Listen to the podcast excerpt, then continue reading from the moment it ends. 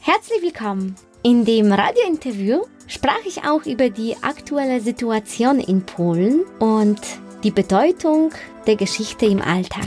Welcome. Witamy! Witajcie. Добро пожаловать Welcome! Sveiki atvykę. 欢迎 Tere Dulamast. Deutschland und andere Länder mit Anna Lasonczek.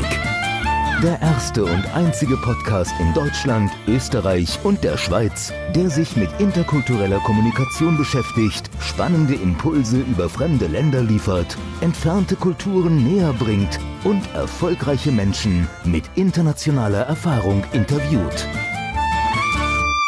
Bevor wir jetzt zu dem kommen, was du heute so alles machst, und ich erahne, dass ich gleich anfange zu schwitzen, weil ich mir vorstelle, wie oft du unterwegs bist und äh, wo du überall hinreist, das ist ja so ein bisschen, wir- wir haben ja so in ganz Europa, wir nennen es mal einen politischen Rechtsruck. Wir in Deutschland bekommen das auch mit. Wir schauen aber, glaube ich, alle, die sich politisch interessieren, auch, auch so ein bisschen mit Sorge nach Polen und Ungarn. Wenn du da bist, was, was hast du da für ein, für ein Gefühl? Was passiert da etwas, über das man sich Sorgen machen muss? Oder sollten wir einfach nur wachsam sein und schauen, dass wir vielleicht helfen können an irgendeiner Stelle. Ja, Sorgen mache ich mich nicht zum Glück. Es liegt vielleicht an meinem Optimismus. Und so ein paar rationale Gründe. In Polen war das oft so, dass mal die rechte, mal die linke Partei gewählt wurde. Schon seit Jahren. In so einem so vier oder fünf Jahren Rhythmus. Einfach weil die Menschen zuerst mal mit der Regierung nicht zufrieden waren und deswegen dann in den nächsten, bei den nächsten Aber, aber Möglichkeiten. das, das hatten wir ja auch. Das war ja eine gute Zeit, weil äh, im Prinzip war einfach äh, diese Filzbildung war da nicht möglich, weil wenn nach vier oder, oder acht Jahren eine neue Regierung kommt, da ändert sich ja dann auch immer irgendetwas. Also das ist ja eigentlich für eine Demokratie. Vielleicht in heutigen Zeiten kommt man vielleicht nicht so schnell voran mit, mit manchen Dingen wie Digitalisierung, aber für eine Demokratie ist ja der ständige Wechsel Ja. äh, nicht, das, nicht das Schlechteste. Genau, wenn jetzt Menschen mit dem, was jetzt gerade los ist, nicht zufrieden sind und es denen zu extrem wird, dann wird es dann in, bei den nächsten Wahlen, glaube ich, also vielleicht dann wieder eine Abwechslung geben. Was ich selbst merke, Polen ist in meinen Augen katholischer geworden, als wenn ich das Lein- Land vor 14 Jahren verlassen habe. Wenn ich mir so überlege, was so im Fernsehen, auch im Radio, welche Werbungen laufen, was, was da einfach gesagt wird, dann, das war vor 14 Jahren noch nicht der Fall. Liegt vielleicht daran, dass der Papst gestorben ist und Menschen jetzt ihn so nach seinem Tod sehr verehren. Oder viele Faktoren spielen zusammen.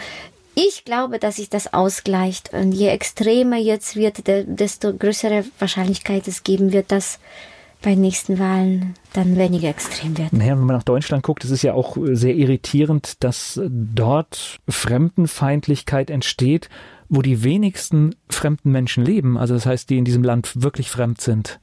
Wa- Was mich total irritiert. Und, und das heißt ja, Begegnungen führen ja scheinbar zu etwas ganz anderem als zu Fremdenhass, sondern die führen ja eher zu einem positiven Erlebnis. Ja, ja. In Polen f- hängt das, le- hängt das leider mit der Geschichte zusammen. Polen wurde viele Jahre von vielen Ländern überfallen, ist auch f- für 123 Jahre aus der Landkarte verschwunden. Also erst in 1918 zusammen mit dem Ende des Ersten Weltkriegs ist Polen aufgetaucht. Vorher war das auf der Landkarte nicht vorhanden. Ein Teil, ein Teil Polens hat sich Russland genommen, ein Teil Deutschland, ein Teil Österreich.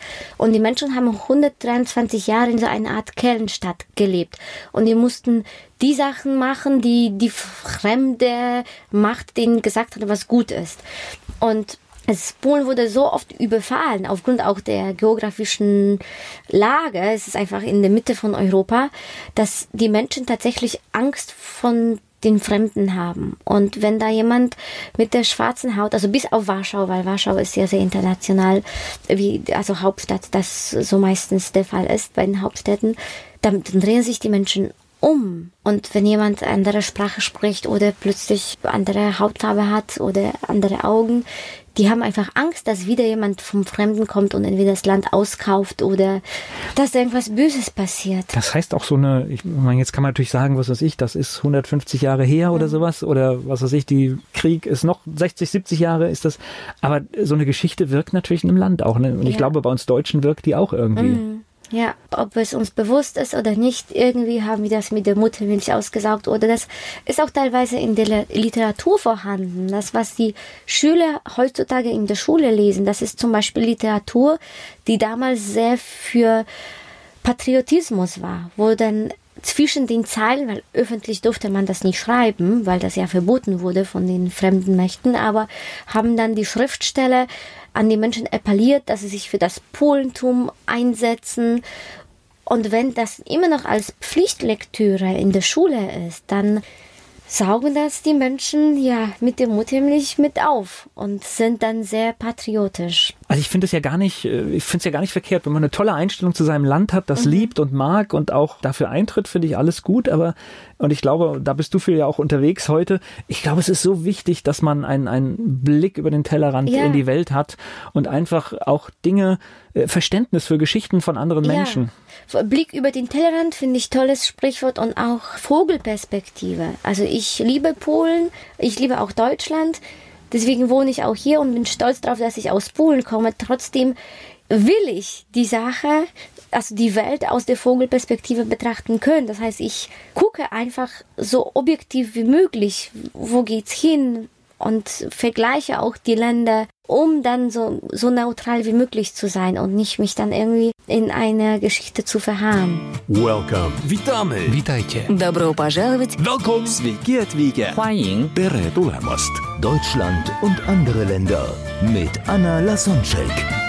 Der erste und einzige Podcast in Deutschland, Österreich und der Schweiz, der sich mit interkultureller Kommunikation beschäftigt, spannende Impulse über fremde Länder liefert, entfernte Kulturen näher bringt und erfolgreiche Menschen mit internationaler Erfahrung interviewt.